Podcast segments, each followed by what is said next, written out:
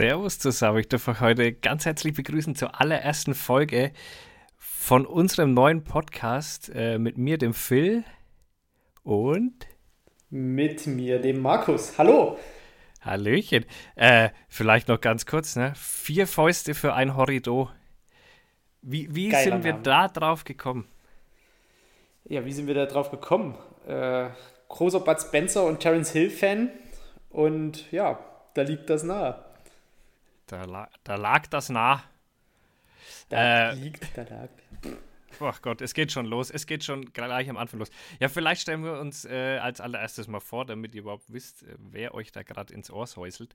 Fang doch du mal am besten an, Markus. Ja, hallo. Also ich bin der Markus und ich komme gebürtig aus Sachsen, lebe jetzt in Leipzig Hört und bin hier. Nein, das hört man überhaupt nicht. und bin in Leipzig am Institut für Rechtsmedizin angestellt. Und ja, arbeite dort als forensischer Entomologe, also als Insektenkundler und als Wundballistiker. Das heißt, ich habe eigentlich mit allem zu tun, was mit Leichen zu tun hat und fliegen kann. Ja, und das mache ich mittlerweile seit fünf Jahren. Und den Phil kenne ich dann über einen gemeinsamen, über ein gemeinsames Ereignis. Aber dazu später mehr. Phil, stell du dich vor. Ja, ich bin der Phil. Ähm, Philipp ist klar, bin jetzt äh, 30 und komme, wie man es äh, unschwer hören kann, aus Mittelfranken. Also äh, aus Bayern quasi. Quasi sind wir einmal komplett auseinander, wir zwei. Ich äh, habe eher einen langweiligeren Job, wobei der manchmal auch ein bisschen irre ist. Äh, aber das liegt eher an den Menschen, die noch leben. Und zwar, um es mal so auf den Punkt zu bringen, nee, ich bin äh, quasi für die IT bei uns im Unternehmen zuständig. Was nicht ganz so spannend ist, äh, ist ein cooler Job. Aber ich glaube, beim Job hast du eindeutig die Nase vorne. Äh, aber woher mich vielleicht die meisten kennen, ist tatsächlich von Instagram. Äh, mittlerweile auch von Twitch und äh, allgemein aus dem Social Media Bereich, was ich so ein bisschen nebenbei mache. Und äh, da haben wir ja quasi äh, auch ein bisschen einen Draht zueinander dadurch, ähm, bei, weil wir ja beide jagen gehen. Deswegen ja die vier Fäuste für ein Horridor, ne? Das stimmt. Die Jagd ist eigentlich dann äh, das verbindende Hobby.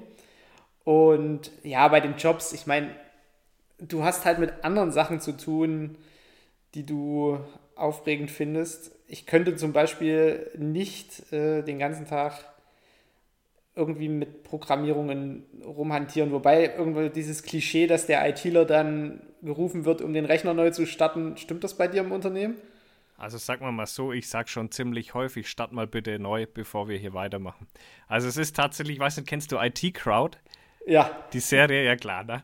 Und, Natürlich. Und äh, ich weiß nicht, für die Leute, die es nicht kennen, aber die haben so einen geilen alten Anruf beantwortet. Äh, hängt quasi der Hörer einfach auf so einem Tonband drauf. Und das Erste, was der sagt, ist, äh, hallo, hier ist RIT, haben Sie schon mal neu gestartet?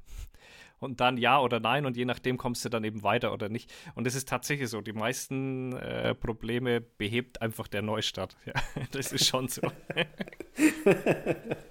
Schön. Ähm, ja, wollen wir noch kurz sagen, wie wir uns kennengelernt haben oder sagen wir das mal in einer späteren Folge? Das, das lassen wir mal noch als Cliffhanger. Ihr sollt euch natürlich ja die zweite Folge und die dritte und die vierte und die fünfte und ganz viele Folgen ja alle anhören, äh, um irgendwie mal auf das Mysterium unseres Kennenlernens äh, zurück zu, oder drauf zu kommen. Ja. Das ist echt eine kranke Story. Mega. Das kannst du eigentlich keinem erzählen. Nee. Da, das, nee, das sagen wir jetzt gar nicht mehr dazu. Nicht, dass wir nee. noch eingesperrt werden oder sowas. um Gottes Willen, stimmt.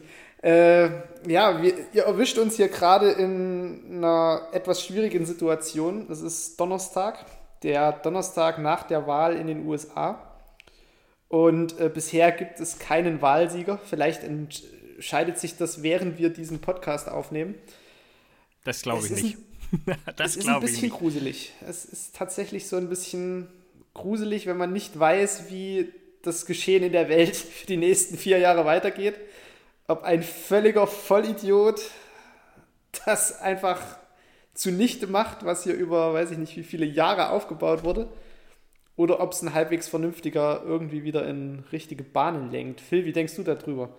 Es ist ja auch die Möglichkeit eines Bürgerkriegs, ne? muss man auch mal ganz klar so sagen. Das kannst er, du keinem erzählen. Er hat, er hat seine Milizen am Start eigentlich, die äh, und, und äh, Leute, ich bin auch auf TikTok unterwegs und diese Rednecks auch, die da vor Ort sind. Und wie die sich gerade bewaffnen und aufmunitionieren und eigentlich nur auf das Go warten, das könnt ihr euch nicht vorstellen. Das sieht man sogar in TikTok. Also es ist wirklich wahnsinnig gefährlich. Wie, wie ist denn, ähm, wie, wie ist denn gerade die Stimmlage, weißt du es? Biden ist schon vorne, ne? Deutlich Biden eigentlich. ist Oder theoretisch vorn. Es sind ja noch sehr viele äh, Stimmen, die auszuzählen sind, aber das sind größtenteils alles diese Briefwahlstimmen.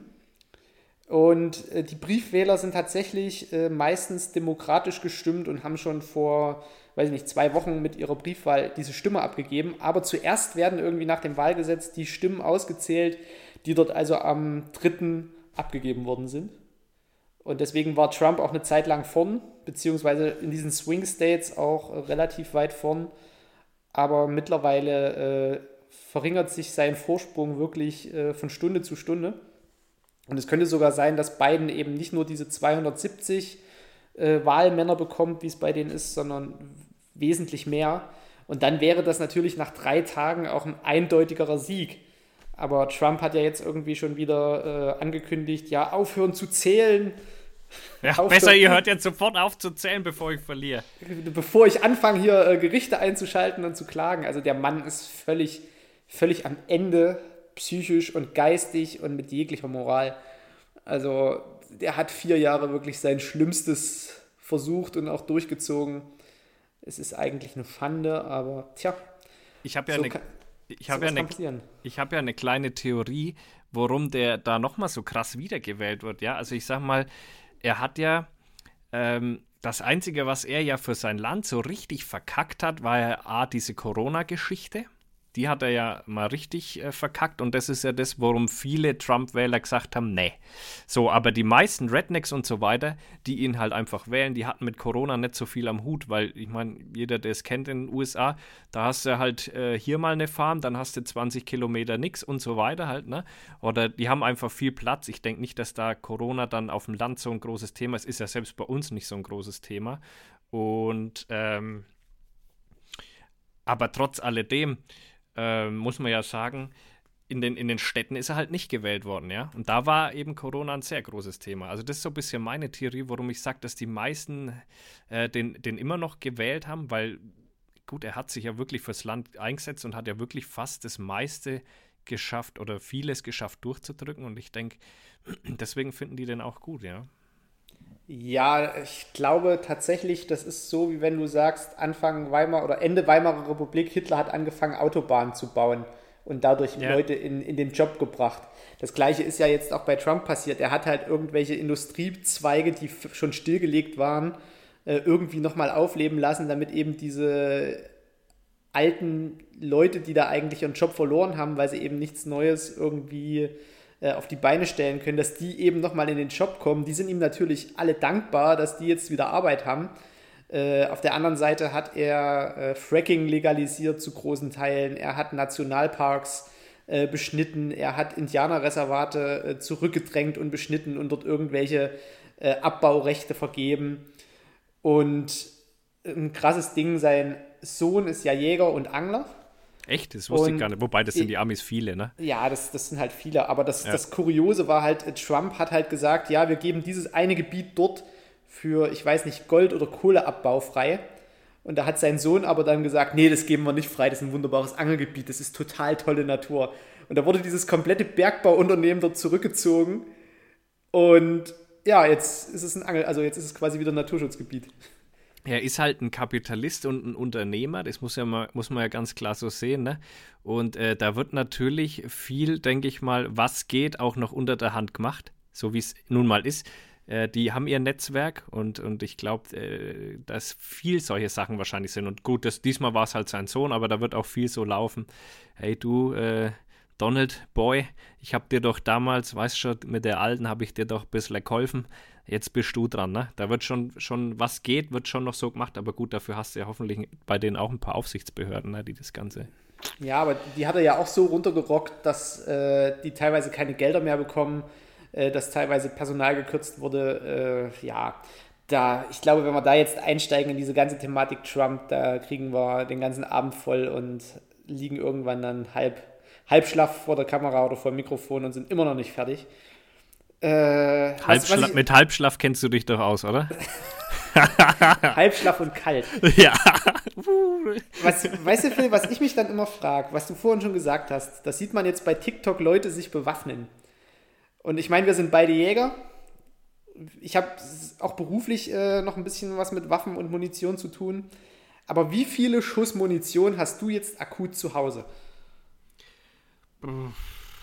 Das ist so Pi mal Daumen. Einfach, ja, ich würde mal sagen, also wenn man alles zusammennimmt mit Schrot äh, und, und äh, der, der, den normalen eben, äh, dann würde ich sagen, habe ich vielleicht zu Hause 100 Schuss, wenn überhaupt. Hm.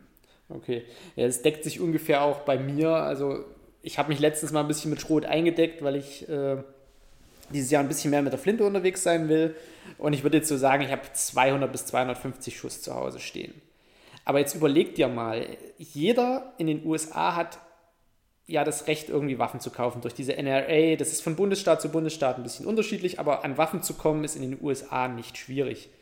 So, jetzt musst du dir aber mal vorstellen, diese ganzen Rednecks und Hillbillies, die haben ja nicht nur ein Gewehr zu Hause stehen, sondern durch diese ganzen Waffenrechtsänderungen und durch dieses Angstgemache mit Terror hört man ja dann immer wieder, ja, die Leute haben wieder Waffen gekauft. So, und das, was bei uns das, das Klopapierhorten ist, wenn wir jetzt in Corona äh, die leeren Regale haben, Klopapier, Nudeln und Mehl, das sind bei den Amerikanern tatsächlich Waffen und Munition. Aber man kann ja theoretisch, also selbst wenn jetzt ein Bürgerkrieg losbricht, immer nur mit einer Waffe schießen. Weißt du? Also was brauche ich denn zu Hause dann zehn Sturmgewehre? Ja, das nehme ich zum Sonntag mit in die Kirche, das ist mein Montagsgewehr oder wie muss man sich denn, also ich, ich glaub, kann das ist einfach nicht reindenken. Ich glaube, das ist tatsächlich zum Teil so ist. Du musst ja auch mal denken, da ist ja auch alle 50 Meter gefühlt ein Schießstand, ja. Ist ja nicht so wie bei uns, dass das wirklich alles ein bisschen schwierig ist und unter Auflagen. Nee, da kann ja jeder Honk äh, zum Schießen fahren. Und deswegen hat da auch jeder dann auch äh, dementsprechend Munition wahrscheinlich. Ne? Das, das ist bei denen, glaube ich, ganz anders, weil du, ich, Stimmt es, dass man da keine Überraschungseier kaufen darf in den USA, weil die zu gefährlich für die Kinder sind? Das war bis vor ein paar Jahren tatsächlich so, ja, weil aber Knarren äh, in, kannst Lebensmitteln kein, äh, in Lebensmitteln kein Spielzeug sein darf oder Kleinteile zum Verschlucken. Aber äh, das wurde, glaube ich, gekippt. Ah, okay. Und das Interessante dabei ist, äh, ich nehme jedes Jahr an so einem kleinen äh, internationalen Weihnachtsgeschenke-Ding teil. Das heißt, man kriegt, also das heißt Secret Center. Und da kann man angeben, ob man jemand in seinem eigenen äh, Heimatland haben will als quasi Geschenkepartner oder jemand international. So, also du schickst anonym jem, jemanden ein Geschenk und bekommst irgendwoher, nicht von dieser Person, aber von irgendjemand anders auch ein Geschenk. So, und ich mache das immer international und habe bis jetzt äh, zweimal Geschenke in die USA geschickt und einmal nach Italien und einmal nach Südafrika. Was hast du verschenkt? Äh, das, und jetzt kommt nämlich die Krux. Äh, ich packe dann immer so eine so typisch deutsche Süßigkeiten. Und je nach Vorliebe von der Person, das kannst du halt so angeben, immer noch ein kleines irgendwas anderes. Also so, damit, der, damit meint er jetzt wahrscheinlich Bananen und Kiwi, ne? weil er das lange Zeit nicht hatte. Das schreibe ich bei mir immer rein. Das, also ich hätte bitte, gern Bananen und Kiwi. Genau, bitte Südfrüchte. Ja. und Kaffee. Ja. und äh, da habe ich einmal tatsächlich, der hat in Texas, nee, nicht hat er in Texas, nee, in Florida. In Florida war quasi einer meiner äh, Beschenkten und dem habe ich so eine, so eine typisch deutsche Eierpackung, so eine 10er Eierpackung äh, leer gemacht und mit Überraschungseiern aufgefüllt. Und da aber nochmal Alufolie drum gewickelt, dass das im Röntgen nicht zu sehen ist. Das war also quasi nur ein, ein Metallblock. Und es ist tatsächlich angekommen und er hat sich gefreut wie ein Schneekönig. Über die Weil die das damals durften die das noch nicht. Ach was. Ja. ja. Das ist krass, gell? Das muss man sich mal überlegen. Das, das wird am Zoll enger reglementiert als, weiß, weiß ich, Waffen. Ja, ja wenn, du dein, wenn du da einen 98er hingeschickt hättest, wäre es wahrscheinlich okay gewesen. Ja, das wäre kein Problem gewesen. Nein, das, das ist okay für die Amis. Ähm, ich, ich, wollte jetzt nicht unterbrechen, aber wir sollten vielleicht noch kurz, bevor wir zum nächsten Thema abschweifen, weil wir sind ja schon äh, gut drinnen, mal überhaupt erklären, um was es in dem Podcast gehen sollte. Vielleicht, dass wir die Leute noch mal kurz einfangen und dann weitermachen. Wir fangen sie ein. Ja, wir, wir fangen die Leute einfach mal an. Wissen wir überhaupt, um was es gehen soll? Wissen wir das überhaupt? Mensch, wollen wir uns da jetzt echt schon drauf festlegen? So grob vielleicht, oder? Weil die Leute brauchen, du weißt schon, die Leute sind immer ein bisschen, äh, die brauchen immer einen roten Faden. Die wollen, also, wissen, die wollen wissen, was es geht, ja, um was es ja. geht, was haben wir vor. Was hast denn du dir gedacht? Ja, ich habe mir halt so gedacht, dass wir einfach, also quasi wöchentlich, ist natürlich klar, man will die Leute ja nicht zu lange warten lassen.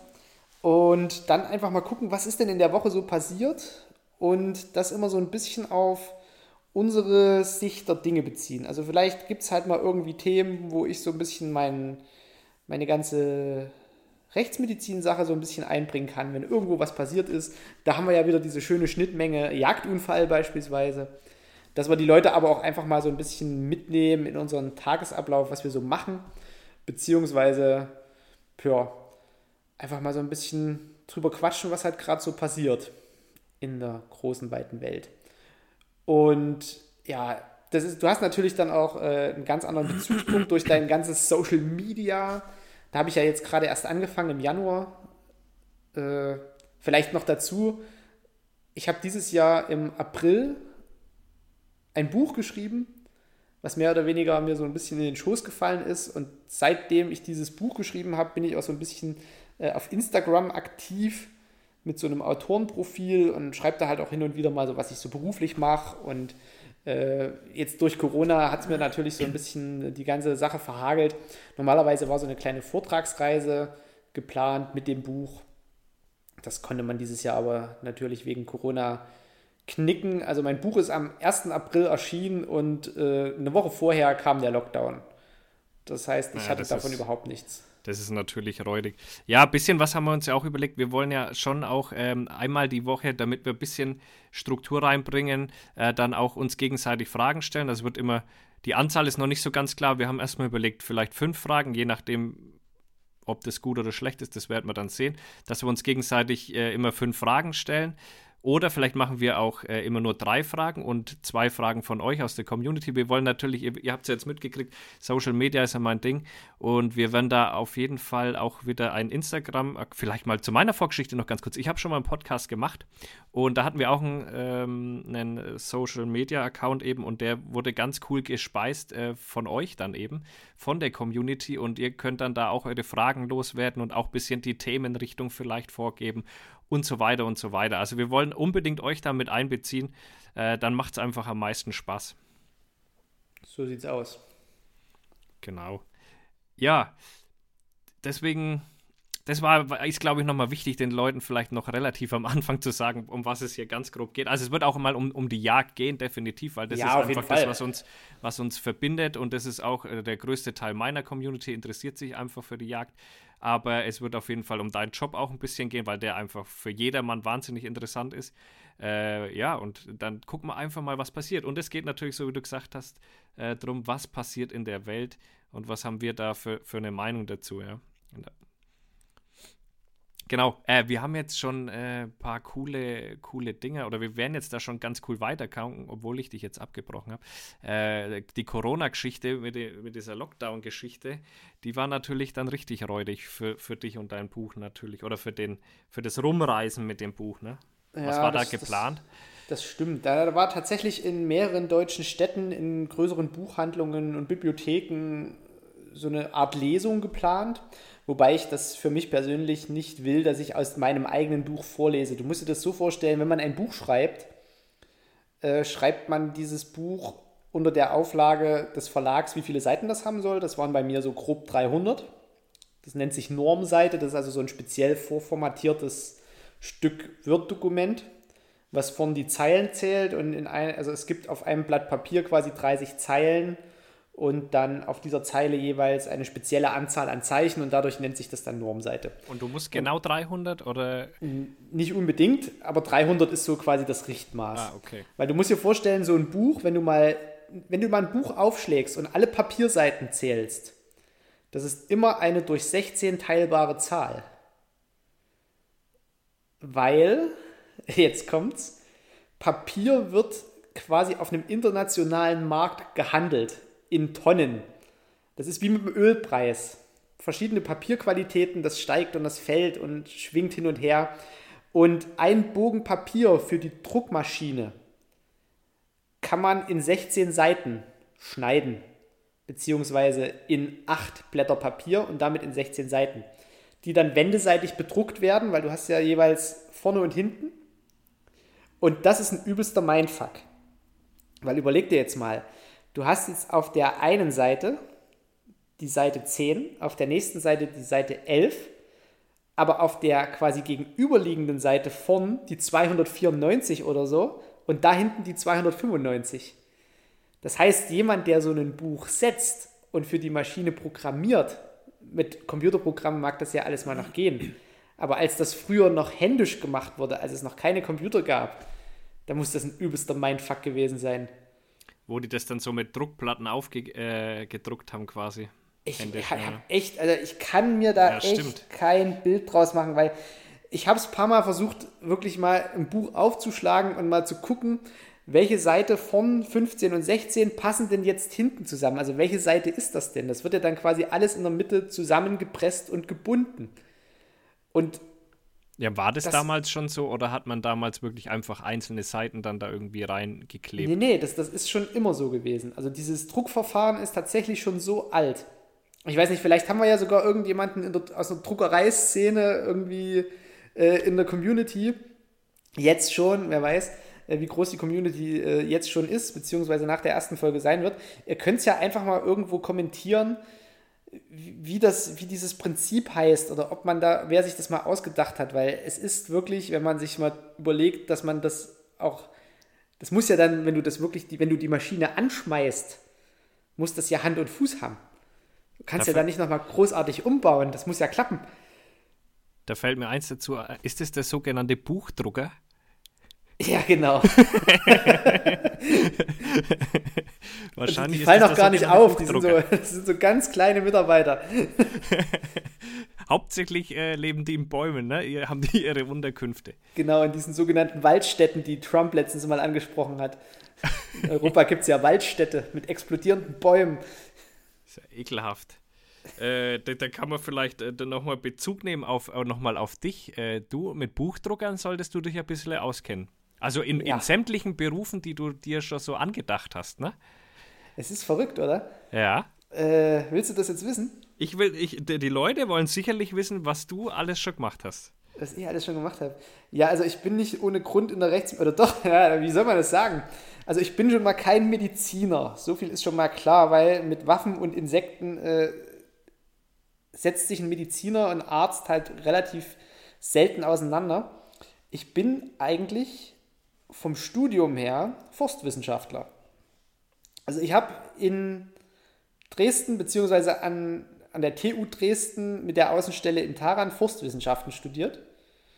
Und ja, bin eigentlich per Studium dazu geeignet, irgendwie in grünen Klamotten mit einem blöden Hut und einem Dackel durch den Wald zu laufen und mir Bäume anzugucken. Und da hätte ich auch mit dem Buchdrucker zu tun. So nämlich. So schließt so sich der Kreis. Ja, so zerbröselt der Keks. Ja. Oh je, jetzt wird mein Headset tatsächlich leer. Das ist natürlich sehr praktisch. Das Seht ihr, Leute, super. wir haben es wieder richtig im Griff. Also ich vor allem habe es wieder richtig im Griff. Gerade der ITler. Ja. Ich würde es am liebsten neu starten, aber dann höre ich dich für einen kurzen Moment nicht. Ein bisschen muss, muss es hoffentlich noch halten.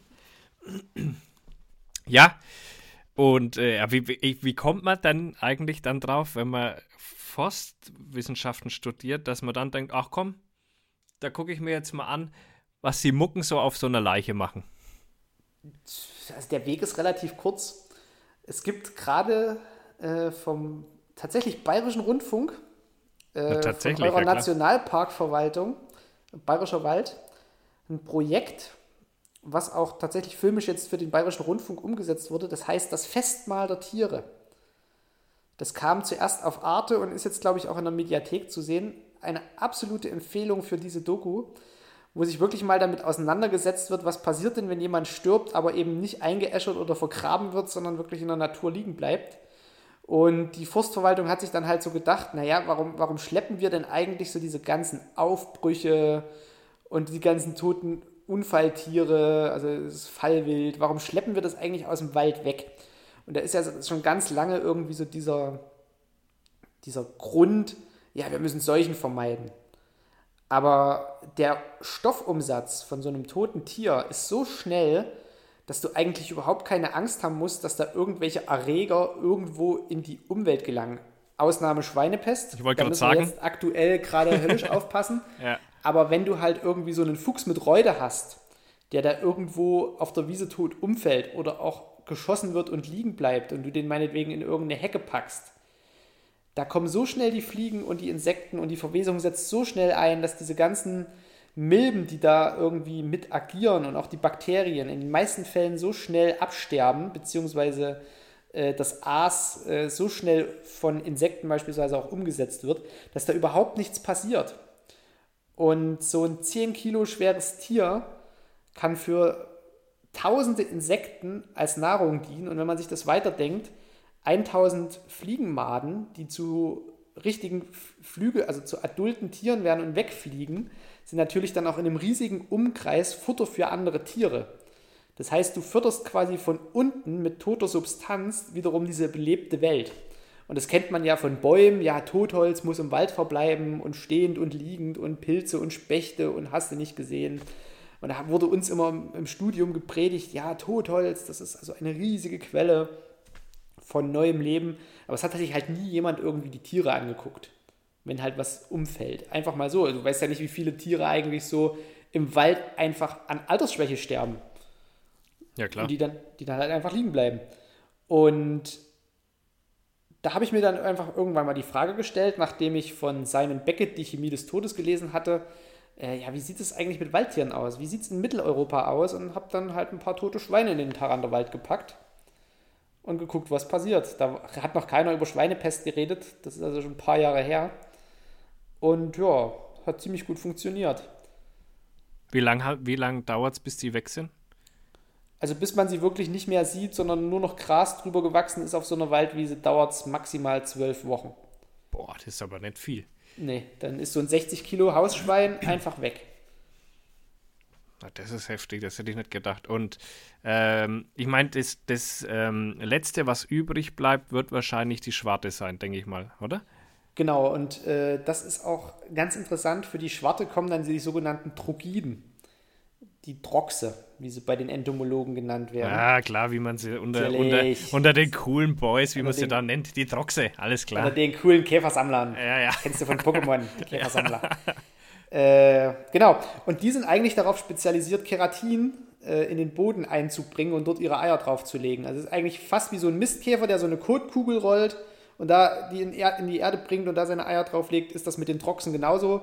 Die sammeln also so ledrige Hautreste und Haare ein, machen die zu einem Ball und vergraben die und legen da ihren Nachwuchs drauf ab. Und die sind vom Aussterben bedroht in einigen Regionen, weil halt überall das Aas weggeräumt wird. Ich habe so das Gefühl, dass gibt es auch ein paar Menschen, die das so ähnlich machen. Zumindest was da stellenweise rauskommt für Leute. Ey. Familie Ritter zum Beispiel könnte ähnlich vorgegangen sein, könnte ich mir vorstellen. Das könnte sein. und was halt wirklich zum Schluss dann noch übrig bleibt, sind die Knochen und die Zähne. Aber sobald das in Erdbodenkontakt kommt und auch in den Kontakt kommt, wo Pilze und äh, letztlich auch mineralisierende äh, Lebewesen arbeiten können, also kleine Nematoden, Würmer und halt Mikrobiom. Auch dies, das ist irgendwann weg. Also was zum Schluss übrig bleibt und was am längsten hält, sind die Zähne. Und die werden irgendwann auch mineralisiert durch Säuren im Boden. Naja, die sieht man halt bloß nicht mehr rumliegen, weil sie weg sind, ja. Genau. Dann ist irgendwann wirklich alles, alles weg. Und da kann man eigentlich sagen, je dynamischer so ein System ist, desto schneller geht das. Also wenn man jetzt zum Beispiel in eine reine Fichtenkultur reingeht, da hätte man wahrscheinlich nach kurzer Zeit einfach eine Mumie, weil der Boden alles aufsaugt, was an Flüssigkeit weggeht, weil die Leichen einfach austrocknen und weil es halt keine hohe Biodiversität gibt. Das heißt, da kommen vielleicht zwei Fliegenarten und die Fliegen brauchen aber feuchte Nahrung. Mit der Austrocknung wird es schwierig. Wenn man da jetzt einfach in einen wirklich richtigen schönen Laubmischwald reingeht, mit einer hohen Bodenfeuchte, dann geht das wesentlich schneller, da zieht das durch, da hast du nach kurzer Zeit nur noch ein Skelett. Das heißt also, da nehme ich jetzt für mich mit, wenn ich jemanden umbringe, dann schaue ich, dass ich nicht äh, in den Fichtenwald denjenigen ablege, sondern in den Laubwald und am besten auch noch ein bisschen gießen. Das wäre genau. vielleicht nicht schlecht, oder? Das ist eigentlich so, was was die Verwesung angeht, bist du da auf der sicheren Seite. Sehr gut. Da seht ihr mal, Leute, was man hier alles lernen kann. Das kann einem eines Tages vielleicht einmal nützlich sein. Also das, das ist, ist ja, das ist ja ein Podcast, wo man auch mal was lernen kann zur genau. Abwechslung. Genau. Ne? Kennt man Schöner von mir gar nicht. ja, eigentlich rede ich den ganzen Tag nur Scheiße. Aber ich versuche meine Scheiße einzustreuen. Und du kannst sagen, was da für Fliegen drauf sitzen von mir aus, mir egal. Das ist auch interessant. Äh, mit denen haben wir ja tatsächlich auch manchmal zu tun. Meistens haben wir ja nur mit den Schmeißfliegen zu tun, also die wirklich so ans Aas gehen. Aber manchmal haben wir ja auch so Besiedlung an Lebenden. Also gerade an pflegebedürftigen Patienten oder eben auch an Kleinkindern, die dann irgendwie vernachlässigt werden. Und da gehen diese oh Gott, Tiere oh natürlich auch an die Windeln. Und dann kommt immer die Fragestellung, ja, wie lange wurde denn die Windel jetzt nicht mehr gewechselt? Und auch das kannst du anhand äh, der Fliegenmaden bestimmen.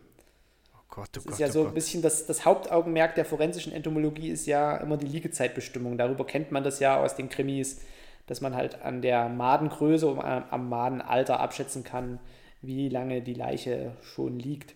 Aber dazu erzählen wir später mal ein bisschen mehr. Ja, definitiv. Unbedingt.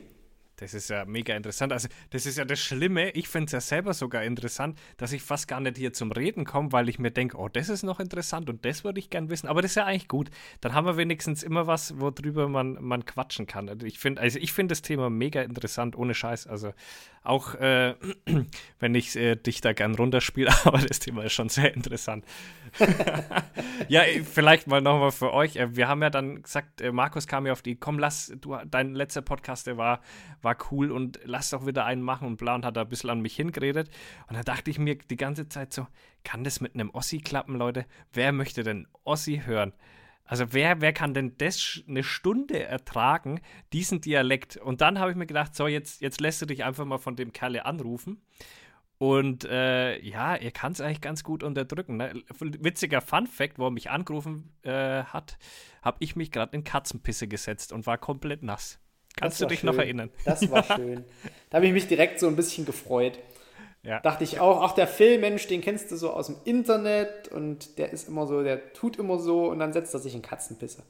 Ja, weil die, diese Drecks, dieses Drecksmistvieh äh, hat einfach mal gemeint, komm, ich piss jetzt einfach mal aufs Sofa. Bumm. Und Völlig ich, sit ich sitze und denke mir, hä, warum ist das hier alles so nass? Und bin schon komplett eingeweicht in Katzenpisse. Und äh, jeder, der schon mal Katzenpisse gerochen hat und der weiß, wie sich das reinfrisst, das könnt ihr euch nicht vorstellen.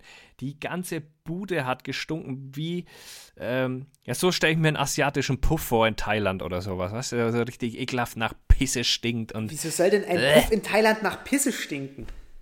Ja, so stelle ich mir das vor. Wieso hast du Erfahrung oder? Weil nee, aber ich so frage mich gerade, wie du auf die Idee kommst, dass ausgerechnet ein Puff in Thailand nach Pisse stinkt. Keine Ahnung, kam mir irgendwie so. Ja, da, da, wird doch eigentlich immer nur Ping-Pong gespielt. Ja, warst du schon mal dort in Thailand? Nee, aber man hört ich so schon. vieles. Ja, man ja, so es ist tatsächlich so. Äh, man soll ja nie die Treppe hochgehen. So war das doch, oder? Ich weiß, ich weiß nur, dass ich da in Bangkok war. Äh, da waren wir mit ähm, hier Hochzeitsreise. Ähm, ja, Hangover. ja. Hangover-mäßig. Nee, da waren nur Gina und ich dabei. Und äh, das war ja auch krass, wo wir da an. Jetzt erstmal noch auf die Ping-Pong-Show zurückkommen. Auf jeden Fall läufst du da durch und die ganze Zeit kommt irgendwer, ja, willst du Ping-Pong-Show anschauen, Ping-Pong-Show und bla bla bla. Und äh, dann habe ich der Gina erstmal erklärt, was die Ping-Pong-Shows sind. Und dann haben wir natürlich keine Ping-Pong-Show angeschaut. Äh, aber Thailand, richtig krasse Nummer, ey.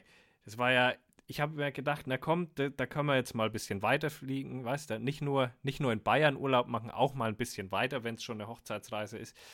Und dann habe ich das China aussuchen lassen. Und die hat sich dann eben für Bangkok entschieden und dann noch ein bisschen Insel und so weiter. Und wir kamen in Bangkok am, am Flughafen an. Hey, du kannst es dir nicht vorstellen, ne? Da habe ich ja schon das erste Mal Schiss bekommen.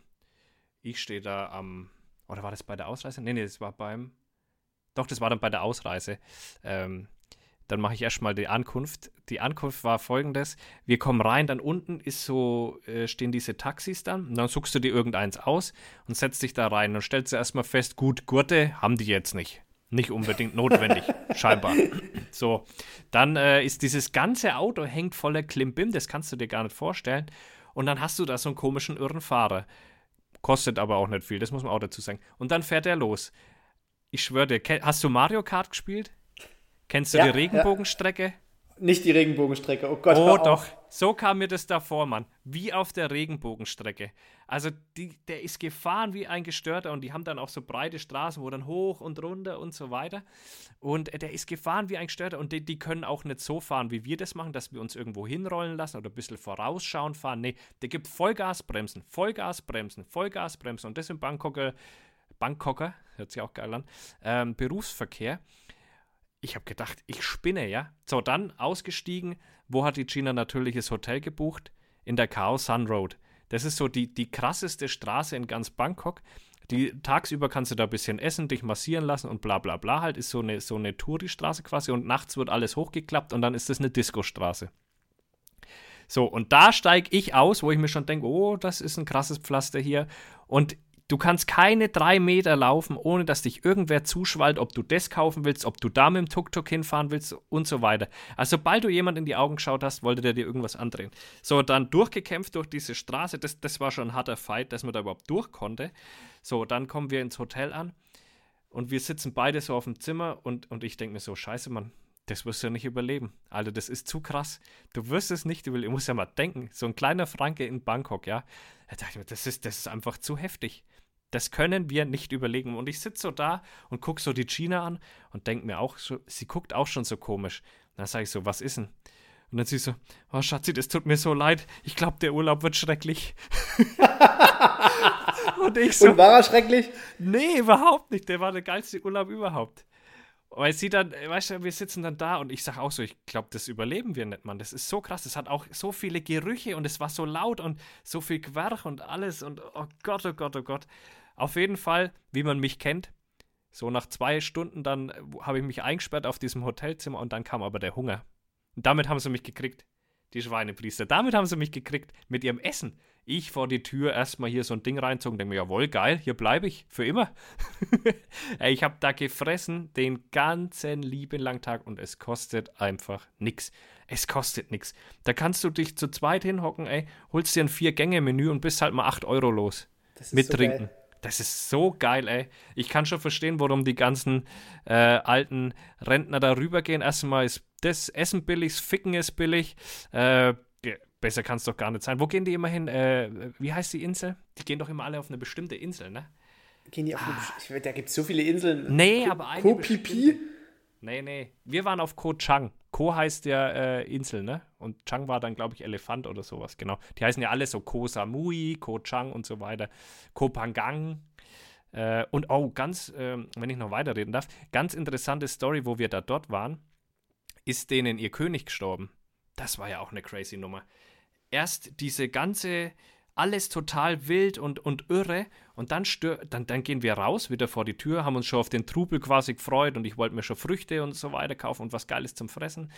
Ja, auf einmal keiner mehr draußen, alle tragen schwarze Klamotten und denkst dir, was ist hier auf einmal kaputt, Alter? Was habe ich verpasst? Dann habe ich mit meiner Schwester geschrieben, da sagt die, der König ist gestorben. So, und jetzt kann man sich das mal ein bisschen anders vorstellen wie bei uns. Die haben diesen König alle miteinander abgöttisch geliebt weil der nämlich Kultur und, und Wissen und, und, und Bildung äh, eben nach Bangkok gebracht hat. Der war äh, sehr verliebt äh, in Deutsch, nach Deutschland oder in Deutschland, ähm, war da viel äh, an den, äh, ich glaube in Heidelberg und so weiter, an den Universitäten unterwegs und so. Und der hat, wie gesagt, der hat Deutschland geliebt und hat halt dann so dieses Schulsystem auch ein bisschen versucht, dort nachzubauen. Und Ui, da kann deswegen, ja nichts werden. das, deswegen kommt da ja auch nichts dabei raus bei denen. Das ist ja so. Nee, und deswegen haben die äh, den auch so gefeiert, weil der eben viel für die, für die Völker und egal in welches kleines Drecksloch du gekommen bist an Wohnung, es hing immer ein Bild von dem dort. Und nicht, weil sie mussten, sondern weil sie ihn geliebt haben. Und das war für die alle so dermaßen schlimm, dass der gestorben ist. Kannst du dir nicht vorstellen, wie das aussieht, wenn ein ganzes Volk trauert. Ey, wir sind da ich habe einen Tattoo-Termin ausgemacht dort vor Ort und wir wollten dann äh, mit, da hast du ja diese Wassertaxis quasi oder beziehungsweise Wasserbusse, die fahren ja da auf dem, auf dem Fluss entlang. Und ähm, ja, wir waren da angestanden Normalerweise musstest du da nie anstehen, aber die wollten zu dieser äh, so eine Art Vorbeerdigung, ja, wo der aufgebahrt wurde und dann konnten die aus weiter, weiter Entfernung den quasi sehen. Wo der und, Arm quasi schon erstmal ins Wasser geworfen wird. Ja, nee, nee, das ist, das ist dann schon am Palast gewesen, aber du musstest halt äh, mit, diesen, mit diesen Schiffen da hinfahren oder die haben halt die meisten benutzt. Und da standen Ey, das waren bestimmt 300, 400 Leute an diesem einen Steg, wo es hingeht. Ja? Und sonst konntest du einfach einsteigen. Auf jeden Fall standen so viele Leute und alle haben schwarz angehabt. Das ist so gruselig und du stehst da als Vollidiot, ja, äh, und hast was Rotes an oder was Grünes oder was weiß ich. Also ich Gott sei Dank nicht, weil ich habe, hatte da zu dem Zeitpunkt eh immer schwarz an. Ich habe da ganz gut reingepasst. Aber du hast so ein paar Touristen gesehen, wo du dachtest so, okay, am liebsten würden die anderen Leute euch gleich gerade auffressen, weil ihr da scheinbar die falschen Farben tragt. Also das war ganz, ganz, ganz irre und ganz verrückt. Das kann man sich nicht vorstellen, was da dann auf einmal los war äh, in diesem Land. Also wirklich ganz, ganz krasse Erfahrung und ich kann es echt jedem nur empfehlen, fahrt da mal hin. Wenn der ist, König gestorben ist. Wenn der König stirbt, der nächste, der, der ist ja total irre anscheinend, diese, sein Sohn. Der hat ja. Ist, ist das dieser, dieser, dieser Typ, der hier mit diesem weißen Anzug und diesem ja. ganzen. Der auch irgendwie in Deutschland gerade sein soll, der sich immer so versteckt? Der ist immer wieder in Deutschland. Der hat, glaube ich, auch irgendwo ein Haus oder sowas. Äh, und der, der, den hat man auch schon im Netzhemd und so gesehen, weißt du? Ja, wie heißt ja, denn der hier? Nutella? Nee, Rama. Rama. Heißt das so? Ich weiß gar nicht. Ich glaube, Rama der Zehnte oder so. Nutella. ja, fast, fast das Gleiche. Schmierst du dir aufs Brot. So, nämlich. Hast du was äh, drauf? Kurze Frage: Unter die Nutella Butter oder nicht? Selbstverständlich Butter unter die ja, Nutella. Safe, oder? Ist safe. Was machst du mit Leberwurst? Butter unter die Leberwurst? Nee, das geht gar nicht. Ah, doch. Was? So, so eine richtige Hausschlacht, eine Leberwurst, nochmal Butter unten drunter. Das haut ah. den Geschmack gleich nochmal meterweise nach oben. Oh, das ist mir zu heavy, glaube ich. Die China macht das auch. Das ist. Warst du beim Bund? Ich war beim Bund. Du warst beim Bund. Und da habe ich das äh, lieben gelernt, äh, nämlich äh, Butter und, das, und der Nutella, weil du da eh, also da war ich voll der Lauch noch, ja. Da hatte ich, glaube ich, 70 Kilo und so. Ich habe gar nicht genug fressen können in der kurzen Zeit, was die uns da Zeit gelassen haben. War ja auch cool. Du kommst da an, ne? Erstmal antreten vor der Küche, und dann sagt er, also ihr müsst euch beeilen beim Essen, weil ihr sollt ja schließlich nicht satt werden, ihr sollt nur nicht verhungern. So, und du, du bist ja da den ersten Tag, denkst du, super, und dafür habe ich mich freiwillig gemeldet. Dankeschön. Klasse. Wow. Äh, ich will wieder heim zu meiner Mama, habe ich mir gedacht. Da gab es bei uns, äh, also ich war Panzergrenadier in Bad Salzungen. Das passt zu dir. Ja, genau. Schön Stumpf. im Wald. und bei unserer Grundausbildung war das tatsächlich so, da wurde gesagt, wenn halt eure eure Truppführer aufstehen, steht ja auch auf und verlasst genau. halt die Kantine. So war es bei uns auch. Und das Geile war halt irgendwann, äh, kommst du ja dann in deine Stammkompanie und dann kannst du ja selber essen gehen, wie du willst. Also musst du dich ja an niemanden mehr irgendwie halten. Das sind ja nur die ersten drei Monate, die so, so albern aufgezogen waren. Und dann war tatsächlich ein Tag, da hatte irgendwie wiederum diese komplette, dieser komplette Zug der Grundausbildung äh, Übung im Feld. Hatten die irgendwie Biwak. Und sollten an dem Abend aber wiederkommen. Und an dem Tag gab es diese Bistro-Baguettes. Oh, und die da sind so heiß, Mann. Ja, pass auf, ja. da hat jeder zwei gekriegt. So. Und dann hatte die Küche aber fast Schluss. Und der Biwak-Trupp war noch nicht wieder da, weil die irgendwie Scheiße gebaut hatten und extra Runden durch den Wald gelaufen sind. Ja, kenn ich. Und da haben wir denen ihre Baguettes noch gefressen. Und du denkst eigentlich, so ein menschlicher Magen, da passen zwei von diesen Baguettes wirklich gut rein. Ich habe sechs gegessen. Das geht schon. Das geht in der Zeit alles. Das also geht in der Bundeswehrzeit, geht das. Ich, ich würde heute ja. würde ich kotzen, aber, aber sechs von diesen Bistro-Baguettes, das ist Wahnsinn. Weil du auch so viel machen musst halt beim Bund. In den, zumindest in den ersten drei Monaten ist es schon echt, oder zumindest war es damals so, da, da gab es ja auch die Wehrpflicht noch. Jetzt dürfte ja niemanden mehr dumm kommen, sonst kündigt er einfach und ist weg, habe ich dann festgestellt. Ich war dann auch mal eine Zeit lang äh, in so einer Grundausbildungseinheit und da, da war es dann tatsächlich so. Wir haben dann Anschiss gekriegt, weil halt von, von einem 30-Mann-Zug nur noch zwölf Stück die AGA beendet haben. weil die halt einfach kündigen konnten. Und wenn du denkst, bei uns, da hättest du ja äh, verweigern müssen, dann hättest du zum Psychologen müssen, hey, und bis das, dann hätten die dich gebumst, ja, die ganze Zeit, der war doch immer so, oder? Die Leute, die verweigert haben, nachträglich, die wurden immer gebumst, bis zum Schluss, ja. Und und das wollte sich doch keiner geben, ja. Und, und jetzt sagen die einfach, yo, äh, nee, das ist mir hier nichts mit der Bundeswehr. Ich, ich kündige, ciao, mach's gut, ja. Nächsten Tag ist Schön mit Öl, Alter, Wir hatten einen dabei, da waren wir aber alle froh und er war froh und der Kompaniechef war froh und der Zugchef war froh. Du musst dir das so vorstellen, der war wirklich falsch gemustert worden. Also der, der hat bei einer Körpergröße von 1,75 gut seine 100, 105 Kilo gewogen. Oha. Der hat, also wir waren im, in der zweiten Etage untergebracht. Der hat schon geschnauft, wenn wir nicht mal irgendwie im Trab diese Treppen hoch sind, sondern einfach nur hochgelaufen. Da war der oben schon kaputt. Und ich weiß nicht, was für ein elender Sadist von Musterungsarzt diesen armen Kerl T2 gemustert hat. Ich weiß nicht, was das für eine kranke Seele Mensch war, um diesen jungen Mann, der wirklich bei der Bundeswehr nichts verloren hatte, der hat sich das auch nicht gewünscht, der wusste nicht, wie er gemustert worden ist, der hat einfach irgendwann den Brief gekriegt und dann kannst du dich ja erstmal nicht dagegen wehren. Und da ist er halt mit dem Zug nach Bad Salzungen gefahren und also den haben die so gerne ausgemustert, weil der war einfach fehl am Platz.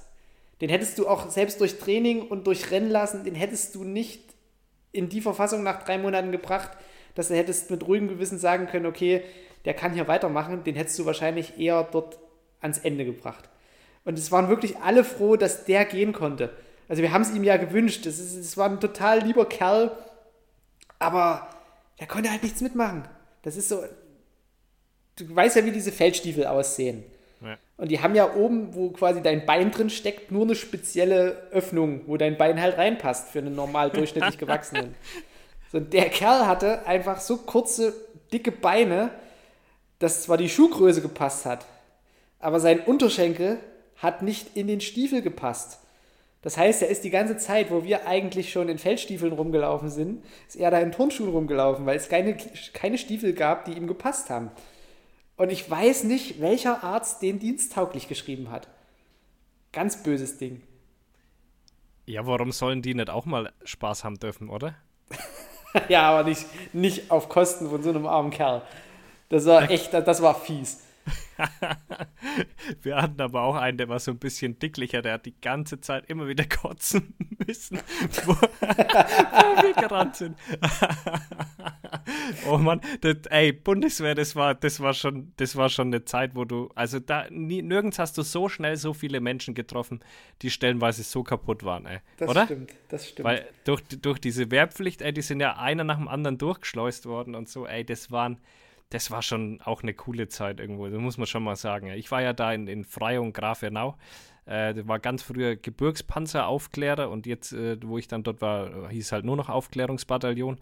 Ähm, aber war halt nun mal in die, äh, sagen wir mal, in die bayerischen bisschen Berge. Es sind ja nicht, nicht die krassen Berge da oben, das ist ja an der tschechischen Grenze, äh, Freyung, Grafenau. Aber es war schon sehr bergig und verfegt viel Schnee. So viel Schnee wie da habe ich in meinem Leben vorher noch nicht gesehen. Das ist tatsächlich das, das Glück gewesen. Äh, ich habe am 1.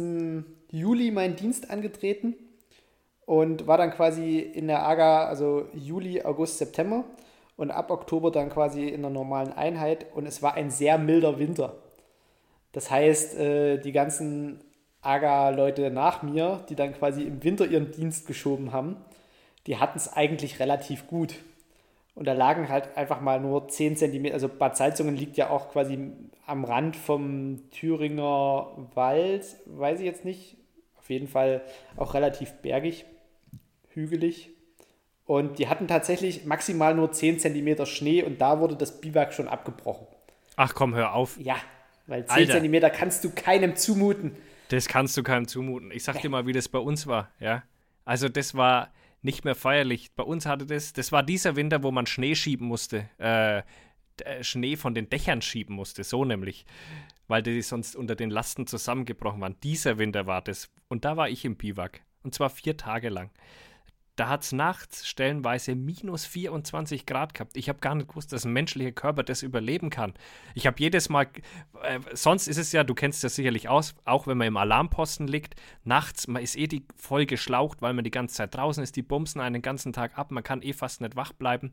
Ich bin im Alarmposten nicht eingeschlafen und weißt du warum? Weil ich Angst hatte, dass ich nicht mehr aufwache, weil das so kalt war.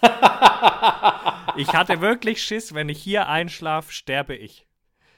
Und ähm, ich weiß noch, irgendwann sind dann die ersten Bäume unter der Last zusammengebrochen, unter der Schneelast, und wir liegen natürlich im Wald. Und dann meint der eine Gruppenführer so: ja, Leute, soll, sollen wir es nicht vielleicht doch abbrechen? Nee, wieso abbrechen? Wir hören doch das, bevor ein Baum zusammenbricht. So waren die da nämlich. Das ist hart. Man, man hört es doch vorher krachen, kann man doch wegspringen. So, und da war es so, ey, wir sind da am Platz der Gruppe angekommen und dann, normalerweise im Sommer ist es ja so, dann tust du wegen die alten Wegle freischaufeln ein bisschen und richtest dich da ein. Ja, wir haben uns erstmal durch ein Meter Schnee gegraben, damit wir überhaupt Wege haben und den Platz der Gruppe gefunden haben. So dermaßen hat es da geschneit. Ich habe das noch nicht erlebt. Und wir kommen aus dem Biwak wieder. Ich habe mein Auto nicht mehr gefunden. Es war einfach eine riesen Schneedecke und du hast nicht mehr gewusst, wo die Autos auf dem Parkplatz standen waren und welches deins war. Selbst wenn du drauf gedrückt hast, dann denkst du, ja, es leuchtet unterm Schnee. Nee, da war so viel Schnee, da hat nichts mehr geleuchtet. So was habe ich noch nicht erlebt. Und ich dachte mir, wo bin ich da reingeraten, ey? Der, äh, den ganzen Tag wirst du blöd gemacht, jeder schreit dich nur an. Äh, du hast überhaupt keinen eigenen Namen mehr. Dein Vorname ist auf einmal Panzerschütze und nicht mehr Philipp. Also, und dann Schnee ohne Ende. Also, ich habe echt gedacht, oh Junge, das war wieder so eine Behindertenaktion von dir, zur Bundeswehr zu gehen, ey. Naja, pass auf, ich hätte, ich hätte noch eine viel blödere, behindertere Situation gehabt. Äh, ich wollte eigentlich bei der Bundeswehr studieren und gehe so keck ins Musterungsbüro und sage so, ja, machen wir mal zwölf Jahre. Äh, habe ich dann nochmal auf dem Heimweg drüber nachgedacht und habe zu Hause ein Schreiben aufgesetzt, na, nee, doch nicht. Siehst du, da warst du ein bisschen schlauer als ich. Ich bin da ja auch reinmarschiert und habe gesagt, ich will zwölf Jahre, gib mir zwölf. Dann sagen die, ja, hier hast du zwölf. Und dann bin ich so bei der Bundeswehr. Die ersten drei Monate denke ich mir, jawohl, geil, Militär. Äh, und ich bin ja zur Bundeswehr hauptsächlich wegen der Luna. Das ist ja diese Drohne, die unbemannte Drohne. Und wegen der bin ich ja zur Bundeswehr, weil ich sonst im Modellflugclub hier war und äh, echt viel mit Modellfliegern unterwegs und bla bla. Und dann dachte ich, das wäre eine gute Idee, das ist doch genau mein Ding. Genau. So. An so eine Dro also einfach an so ein Modellflugzeug noch eine Hellfire-Rakete. Ganz genau, das wäre ja. genau mein Ding. So, so, dann erste Enttäuschung bei der Bundeswehr gibt es keine Drohnen, die äh, bewaffnet sind. Erste Enttäuschung. So, dachte mir, okay, komm, Boys, äh, ich gehe trotzdem hin. Äh, magst du halt hier Aufklärungsdrohne und so, das wird schon cool sein. Wie gesagt, dann drei Monate hier abgebumst. Dachte mir, wow, geil, Bundeswehr, hey, wuhu, mega. Ja, dann komme ich da an. Ja, nee, also äh, äh, Fluggerätebediener Luna, nee, da haben wir jetzt gerade keinen Platz frei, obwohl ich dafür für zwölf Jahre unterschrieben habe. Ne, da haben wir jetzt gerade keinen Platz frei, äh, aber im Geschäftszimmer, da wäre noch ein Platz frei für Sie. Und ich so, hä? Wollt ihr, wollt ihr mich eigentlich, wollt ihr mich verarschen? Nee, nee. Und ja, dann war ich im Geschäftszimmer. So, und dann ich, wie komme ich aus der Scheiße wieder raus? Ja, keine Chance mehr. Dann habe ich mich ein bisschen aufgeführt und dann äh, bin ich da auch äh, disziplinarisch etwas äh, geahndet worden. Und aufgrund dessen habe ich es dann geschafft, mich wenigstens äh, auf vier Jahre runterschrauben zu lassen und in die Mannschaftslaufbahn. Also, das war mein einziges Glück. Äh, und ab da, ab dem Zeitpunkt habe ich dann auch die Bundeswehr ziemlich gehasst, muss ich sagen, weil die können doch nicht verlangen, wenn du für zwölf Jahre für einen Job unterschreibst, dass du dann letztendlich was komplett anderes machst. Du musst dir das Kleingedruckte lesen. Ja, da stand das nämlich drin. Wir können mit dir machen, was wir wollen. Genau. Und wenn wir, wir sagen, hinschicken, wo wir wollen. So nämlich. Und dann äh, habe ich aber ein bisschen getrickst, weißt du, und dann bin ich nach Niederstetten zu den Heeresfliegern gekommen und das war dann nämlich heimatnah, dann konnte ich wenigstens jeden Tag daheim schlafen. Das war dann schon mal ganz in Ordnung. Ah, ein Heimscheißer. Ein Heimscheißer war ich, genau, aber herrlich, ich habe es genossen. äh, wie war denn das bei euch mit, mit diesem, man hat ja auch Wache. Ja. Und das wurde ja dann irgendwie abgesägt, dass halt dann irgendwelche Zivilisten die Wache übernommen haben für eine Kaserne. Aber nicht komplett normalerweise. Du hast immer trotzdem noch einen OVWA gehabt, also einen äh, Offizier vom Wachdienst. Und normalerweise Minimum zwei Streifen, glaube ich, okay. zwei Streifensoldaten. Also es war bei uns in, in Freyung auch so, da ist die zivile Wache drin gehockt, hat aber noch trotzdem eine, eine militärische gegeben und auch in Niederstetten war es genauso. Okay, na, bei uns war das halt noch so, äh, das war noch komplett äh, von den Mannschaften auch aufgestellt. Also du standest dann halt wirklich deine 24 Stunden da in diesem Wachhäuschen, aufmunitioniert bis an die Zähne. Also hättest wirklich einen kleinen Straßenkampf anfangen können dort. Und da gibt es ja auch das Gefängnis. Ja, ja, Kaffee Viereck. Kaffee Viereck, genau. Und für die, die sich das nicht vorstellen können, also wenn man beim Bund was ausgefressen hat und das ist so schwerwiegend, dass äh, man halt irgendwie nicht mit Disziplinarstrafen hantieren kann, dann werden die Leute halt auch einfach beim Bund eingesperrt. Da kann man auch Dings, äh, wenn man selbst wenn man zivile Vergehen gemacht hat, also was nichts mit Bundeswehr zu tun hat, kann man sich auch trotzdem dort einsperren lassen. Okay. Gut zu wissen, aber jedes Mal, wenn ich Wache hatte, saß da jemand anders drin. Das heißt, die durften irgendwie maximal so 30 oder 31 Tage bekommen. Das war, glaube ich, so die Höchststrafe. Und jedes Mal, wenn ich Wache hatte, saß dort jemand anders und du musst die ja mit zum Essen nehmen und musst ja mehr oder weniger auf, drauf aufpassen, dass die nicht wegrennen. Völlig absurd, aber ja, ja, es voll, ist so. ja, ja. Und ich frage mich dann immer so, was musst denn du bei diesem Verein ausfressen, damit du 30 Tage in diesen Knast gehst? Also, ich habe es nie rausbekommen. Das ist so völlig absurd. Also ich habe das tatsächlich des Öfteren rausbekommen, weil ich ver war Vertrauensperson der Mannschaften dann. Oh, ist ja klar, ich habe immer schon meine Fresse aufgerissen. Und das haben die anderen natürlich gut gefunden, dass ich meine Fresse aufreiß und wenn was ist, äh, dann auch äh, vor denen stehe quasi, ne? Äh, oder beziehungsweise hinter denen, je nachdem, ne? Und äh, da habe ich das schon mitbekommen. Da gab es schon einige Sachen. Also es gibt da schon Leute, die auch mal versuchen, Knarren zu klauen. Es gibt da Leute, die ähm, sich äh, ein paar Dübel durchziehen, bevor es zum Schießen geht. Ähm, es gibt da Leute, die fassen andere Leute an. Weiber, Weiber bei der Bundeswehr, das ist ja eh so ein Thema für sich, haben doch da eh nichts verloren. Also wirklich. Ne? Und dann brauchen sie sich nicht wundern, dass sie angefasst werden. So nämlich. äh, Satire, Hinweis, Satire. ja. Für äh, die, die das erste Mal hören, das ist Satire. Das ist meine Meinung. Das ist meine Satire Meinung. kann ja dann deine Meinung sein von mir aus. ähm, nee, und dann gab es da tatsächlich halt auch äh, solche Geschichten oder ja, also es gibt, äh, du kannst dir da schon auch was einfallen lassen. Und du man muss ja auch mal denken, äh, da hocken, was weiß ich, äh, acht Vollidioten auf einer Stube und denen ist abends langweilig und dann fangen die Saufen an. Da wird immer irgend, in der Regel passiert da immer irgendwas. Das ist ja auch meine Theorie, warum ein großer Teil der, der Geflüchteten ähm, auch äh, so kriminell ist. Weil was sollen die denn machen? Die dürfen nicht arbeiten. Äh, dann, dann hocken sie da alle zig Typen auf einer Bude umeinander quasi. Ja, das ist doch klar. Irgendwas müssen die auch machen. Ja, und dann werden sie halt, oder viele davon kriminell. Ja, das ist, und, und so ist es bei der Bundeswehr halt auch, ne? Also du glaubst, prekäre Lebenssituationen fördern sozusagen Kleinkriminalität. Ja, nicht nur kleine wahrscheinlich. Naja, gut. Ich habe es jetzt selten erlebt, dass. Ja, wohl, stimmt nicht. Stimmt nicht. Beim Bund war es tatsächlich.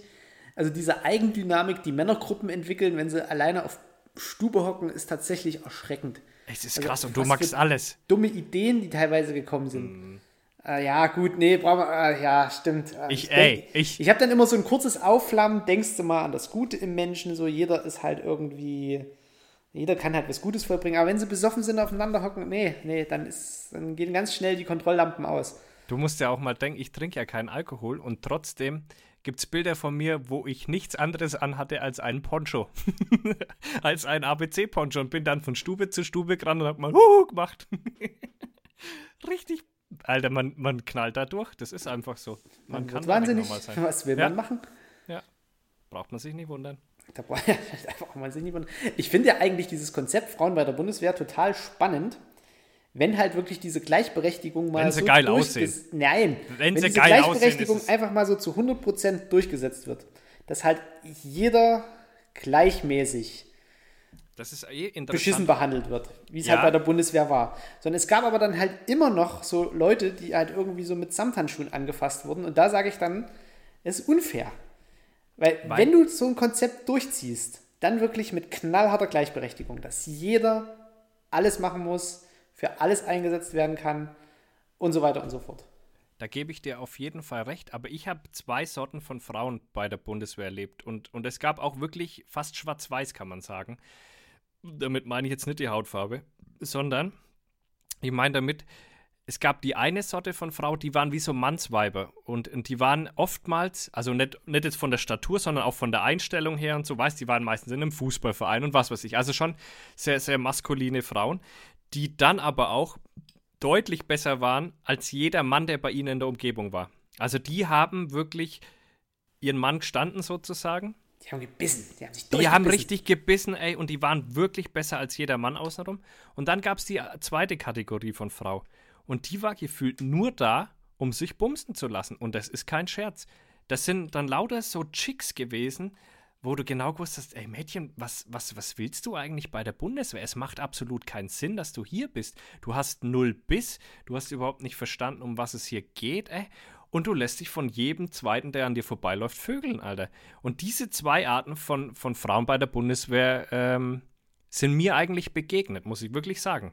Es gab fast keinen zwischendrin. Klar, hast du mal die eine oder andere zwischendrin auch gehabt, die äh, in Ordnung war oder so. Beziehungsweise die, diese Mannsweiber, die waren mir ja lieber, weil mit denen konntest du was anfangen. Die waren ja super, ja. Ja, ich finde halt, wenn du bei der Bundeswehr, also das ist halt immer so, so dieser, dieser Kameradschaftsgedanke. Natürlich, wenn es jemand auf einem 20-Kilometer-Marsch irgendwie scheiße geht, natürlich helfe ich dem.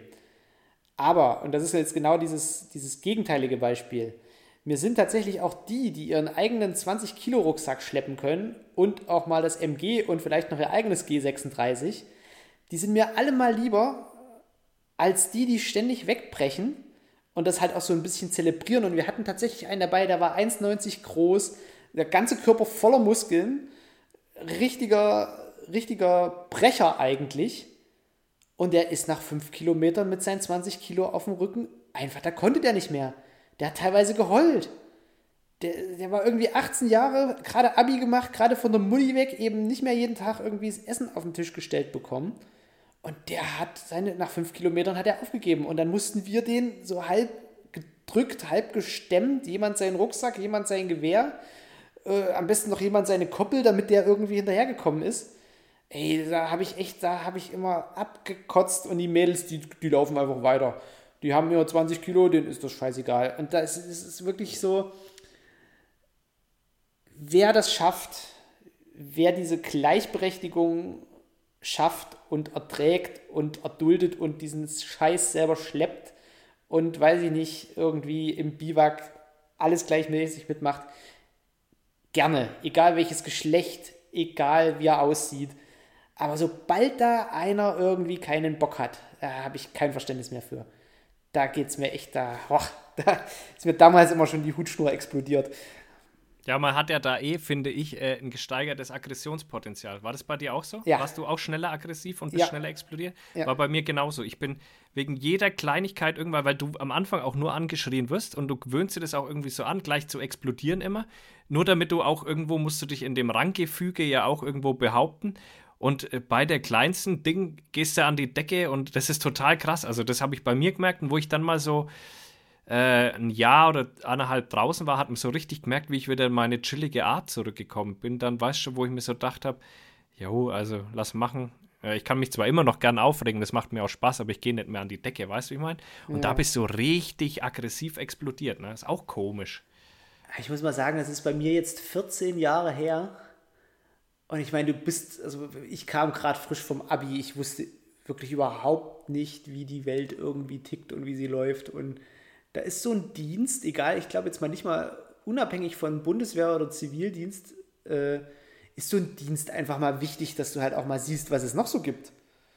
Wenn ich mir jetzt unsere ganzen jungen Studenten so angucke, denen fehlt das. Denen fehlt das absolut, sowohl den Jungs als auch den Mädels. Ich würde die alle verdonnern, ein Jahr irgendwas Produktives zu machen Ja, der oder, oder diese neun Monate fand ich ganz gut. Die sechs waren schon wieder zu wenig, weil es sich fast nicht gelohnt hat. Aber ich fand die neun Monate, die schaden keinem. Ja, ich muss echt sagen, Leute, ihr müsst nicht unbedingt zur Bundeswehr gehen. Das ist schon auch ein rechter Saftladen. Aber diese neun Monate, die hätten keinem geschadet, weil da lernst du so viel über dich und du wirst so schnell selbstständig auch, weil du einfach musst. Also mir hat das wirklich gut getan. Es hätten jetzt keine vier Jahre sein müssen, aber, aber es hat mir auf jeden Fall gut getan. Also man, man ist da schnell am, am Erwachsenwerden auch. Also sieht man auch ganz oft, gell, wenn du dann so Feldwebel hast. Keine Ahnung, die sind 21, aber vom Gefühl her könnten die schon 35 sein. Ne? Äh, die werden wahnsinnig schnell erwachsen, die Leute dort. Sieht man ja jetzt wieder häufiger im Zug, wenn man dann so mal auf die Rangabzeichen guckt. Äh, also ich, ich muss mich dann immer so hart zurückhalten, so einfach zu fragen, wo sie gerade stationiert sind, weil man sieht die grünen Litzen, man sieht das grüne Barett mit dem Panzergrenadierabzeichen und man fragt sich dann so, ah ja, Gefreiter, wo, wo kommt er her, was hat er gemacht bisher? Also ich finde es halt auch klasse, dass, dass sich das, äh, die, die, dass sich die Leute halt auch wieder in Uniform zeigen und eben auch kostenlos Zug fahren dürfen. Das ist, ich finde, das gehört zu einer Gesellschaft dazu, wenn man halt wirklich irgendwie eine Armee aus der Bevölkerung speist, dass man da halt auch irgendwie in seiner Uniform einfach mal nach Hause fährt. Ja, Und- das ist bei euch ja einfacher. Äh, in eurem braunen Eck da oben ist es ja deutlich einfacher, mit Uniform durch die Gegend zu fahren. Ich hatte sogar noch das Edelweiß am Barett. Und äh, die, äh, sage ich mal, Antifa-Menschen und so weiter, die kennen das natürlich, das Abzeichen, und haben mich natürlich dann als äh, äh Gebirgsjäger mehr oder weniger identifiziert. Und das waren ja damals, äh, sagen wir mal so, nicht die freundlichsten im Zweiten Weltkrieg, sondern schon äh, die haben sich da schon einiges erlaubt, nenne ich es jetzt einfach mal. Und dementsprechend sind wir da sehr oft am Bahnhof angemacht worden. Ich hatte auch mehrere Schlägereien am Bahnhof, wenn ich da in Uniform irgendwo hingefahren bin. Wenn wir dich als Panzergrenadiere mit deinem Edelweiß getroffen hätten, hättest du auch auf die Schnauze gekriegt. Da hättet ihr aber auf die Schnauze gekriegt. aber ich wäre ich wär den Berg hoch äh, wie, wie eine Gams, du. So schnell hättet ihr ja, gar nicht Was machst du im Flachland? Da, kann, da, kommst du nicht weg.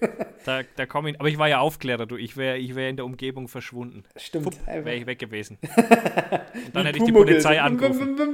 ja, ja, genau. Dann hätte ich die Polizei angerufen. Weil so, das ist ja das Ding der Aufklärer, ja. Äh, aufklären, verpetzen, verpissen. So ist, ist ja das Ding. Ja. Bloß nicht auffallen, nee. dass man auch da war. Boah, wir haben jetzt, wir haben jetzt tatsächlich schon, äh, schon eine Stunde, schon eine Stunde geredet. Wir haben ja, ja gesagt, krass, nur mal oder? für euch zur Info, äh, dass wir uns so grob um eine Stunde immer einpendeln wollen. Das haben wir jetzt äh, quasi schon ganz gut gemacht, ne? Äh, wir sind ja eigentlich Profis. Ja, also, also eigentlich, wir haben zwar keins der Themen, was wir noch ansprechen wollten, angesprochen. Das machen wir das nächste Mal dann. Das machen wir dann irgendwann mal, ja. Genau. Vielleicht sind die Themen dann auch schon wieder um, ums Eck rum. Wahrscheinlich. Wir ja. müssen eh mal gucken, wann, äh, wann der Podcast auch rauskommt. Machen wir das, äh, wie machen wir es? Ich würde sagen, immer mittwochs. Ja, ich würde auch den Mittwoch wählen, weil tendenziell ist ja die Zeit, dass man aufnimmt, schon eher das Wochenende. Und dann hat man noch ein paar Tage, das bisschen nachzubereiten. Und, äh, und so ist es jetzt, äh, heute haben wir ja Donnerstag und jetzt, wenn wir das Mittwoch rausbringen, dann ist ja schon fast eine Woche vergangen. Das heißt, man ist gar nicht mehr so am Zahn der Zeit nee. äh, am Start. Da ist dann das hoffentlich jemand schon Präsident der USA. Ja, gucken wir mal. Oh ja, das wird ja interessant. Äh, wenn ihr die Folge wenn ihr die Folge hört, wissen wir da vielleicht schon ein bisschen mehr. Wir haben ja, wir haben ja in die Zukunft, oder wir haben ja gar nicht richtig in die Zukunft geblickt. Wen, wen würdest du denn lieber da sehen? Ja, beiden. Unbedingt. Sicher? Ja, ja. Ich will, also der, der Trump, der ist mir, nee, das ist mir zu, der ist ja wahnsinnig. Also stell, stell dir mal vor, stell dir mal vor, warte mal, Stell dir mal vor, wen nehmen wir denn mal? Das ist ja so, wie wenn Tönnies. Das ist so, wie ah. wenn Tönnies auf einmal Bundeskanzler wäre. Das ist, das geht nicht. Oder, oder Florian Homm. Florian Homm. Wer ist Florian Homm? Kennst du Florian Homm nicht? Nee, wer ist Florian Homm? Das war doch der äh, Aktienhai, der, der Milliardär, der dann äh, in Italien festgenommen wurde Egal, das, den, den besprechen wir mal nächstes Mal. Der Florian Homm, sehr, sehr interessant. Du studierst den mal die Woche. Der okay. hat auch jetzt einen eigenen YouTube-Kanal und er ist wirklich wahnsinnig interessanter Mensch. Äh, aber, aber der, das, das wäre so das Ebenbild eigentlich. Und der hat auch äh, alle über eine Klinge springen lassen zur Not. Okay. Ja, ich finde immer so, gerade wie, wie hier Angela Merkel als Naturwissenschaftlerin, du solltest halt nicht unbedingt äh, irgendwas, jetzt nichts gegen alle Geisteswissenschaftler, die das hören, aber mit einem naturwissenschaftlichen Sachverstand bist du halt auch in der Lage, andere Themen zu erschließen, die jetzt zum Beispiel jemand, der Jura studiert hat, nicht unbedingt begreift. Oder halt so ein Berufspolitiker, äh, der, weiß ich nicht, BWL studiert hat und dann irgendwie entscheiden soll, wie wir unsere Energiewende vollbringen. Ich finde, da sollte schon jemand mit naturwissenschaftlichen Sachverstand da sitzen. Und man sieht es jetzt in der Pandemie. Sobald man wirklich äh, da so ein bisschen in der Naturwissenschaft drin steckt, da trifft man die richtigen Entscheidungen. Und jetzt schau einfach mal in die Länder, wo es gerade so krassiert. Ich meine, gut, über die USA braucht man nicht zu sprechen. Aber überall, wo du halt nicht so einen nicht so naturwissenschaftlichen Sachverstand in der Regierung hast, da läuft es halt scheiße. So ist es. Ja.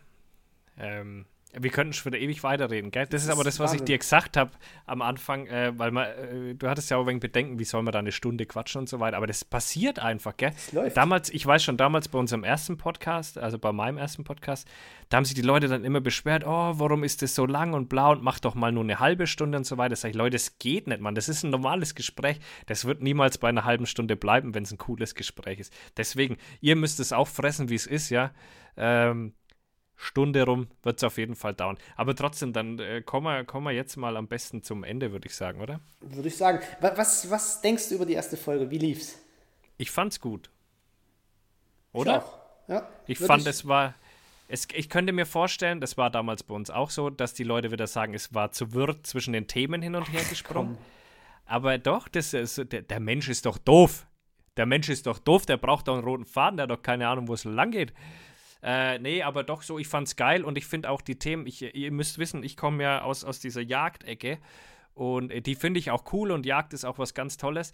Aber ich möchte meinen mein, mein Horizont und meine Geschichte ein bisschen erweitern und auch ein bisschen aus dem, aus dem Jagdsektor ein bisschen rauskommen. Und das ist mit Markus einfach super, weil er auch äh, ein sehr cooles Allgemeinverständnis hat und ich, äh, ich mag das auch sehr gern, über solche Sachen zu diskutieren, aber du findest heutzutage wenige Leute noch, die sich damit beschaffen, äh, beschäftigen und äh, die dann auch darüber diskutieren können. Also das ist, äh, ich, und deswegen habe ich der, der Sache echt eine Chance gegeben, weil ich es, glaube ich, ganz geil finde und dass das eine, ein cooles Projekt werden könnte. Und ich freue mich echt schon auf eure Reaktion. Ich kann es euch gar nicht sagen. Ich bin so heiß. Ich, ich werde wahrscheinlich am Mittwoch äh, sterben, ja, ähm, äh, weil ich wissen muss, wie es am nächsten Tag laufen ist. Ihr, ihr, müsst euch das anhören. Ihr müsst uns auf, auf Instagram zuspammen, ja, auf unserem Kanal zuspammen und auf unseren Kanälen. Also wie, wie heißt du in Instagram? Markus.schwarz.forensik. Genau, da ihm auf jeden Fall mal folgen, mir auch auf jeden Fall folgen. Hier Phil-asozial, ganz wichtig mit 2S. Ich habe das bewusst damals falsch geschrieben, weil mich haben da so viele Besserwisser immer aufgeregt. Dachte mir, so schreibe ich gleich mal mit 2S, damit sich alle wieder aufregen können. direkt das, mal einen Schreibfehler reingeballert. Direkt mal einen Schreibfehler rein, damit sich alle aufregen können. Genau, das war so der Hintergrund. Mir war das natürlich durchaus bewusst, dass 2S äh, falsch ist. Aber ich dachte mir, komm, scheiß drauf, ich hatte eh einen Hals voll und äh, genau. Ja, folgt uns da auf jeden Fall und lasst uns bitte wissen, wie ihr den Podcast fandet. Ich hoffe, er gefällt euch. Ich, wir haben schon viel Herzblut in das Projekt reingesteckt ähm, und, und ich hoffe, ihr habt da wirklich Spaß dran. Ich gehe stark davon aus, weil mir, mir macht es jetzt Spaß und ich hoffe, dir hat es auch Spaß gemacht. Auf jeden Fall. Und, und ein was noch, also alles das, was wir hier besprechen, immer mit einem Augenzwinkern sehen ich möchte hier bitte keine Beschwerden von wegen, ihr seid frauenfeindlich und ihr verachtet Menschen. Sind wir nicht, machen wir nicht. Alles ganz entspannt. Ja, außer ich. Ich ja, schon. außer du. Außer ich. Aber wir haben das ja auch ganz schön aufgeteilt. Äh, du bist äh, so, der, der kannst ja der Vernünftige sein. Obwohl ich dich jetzt schon ein bisschen kenne. und äh, nee, aber wir werden uns auch kennenlernen in dem Podcast. Das ist ja das Coole. Also auf wir, Fall. ihr werdet uns kennenlernen und wir werden uns einander kennenlernen. Und ich, ich freue mich schon, Leute, auf die Zeit, wo wir dann Insider-Witze haben und so weiter. Das wird richtig geil. Ich, ich, ich hoffe, ich zähle auf euch. Und ja, dann, dann würde ich sagen, oder beenden wir es an der Stelle mal ja, so ein bisschen. Ne? Dann machen wir das. Willst du deine, deine berühmten letzten Worte? Gibt es da welche? Oder meine meine berühmten letzten Worte gibt es Die berühmten letzten Worte? Äh, ja, dann erstmal vielen Dank fürs Zuhören. Äh, falls euch das gefallen hat, äh, empfehlt uns weiter. Und ja, also es wird auf jeden Fall eine zweite Folge geben. Und von mir erstmal einfach nur Tschüss. Ciao, ihr macht's gut. Wir hören uns, Leute. Haut rein.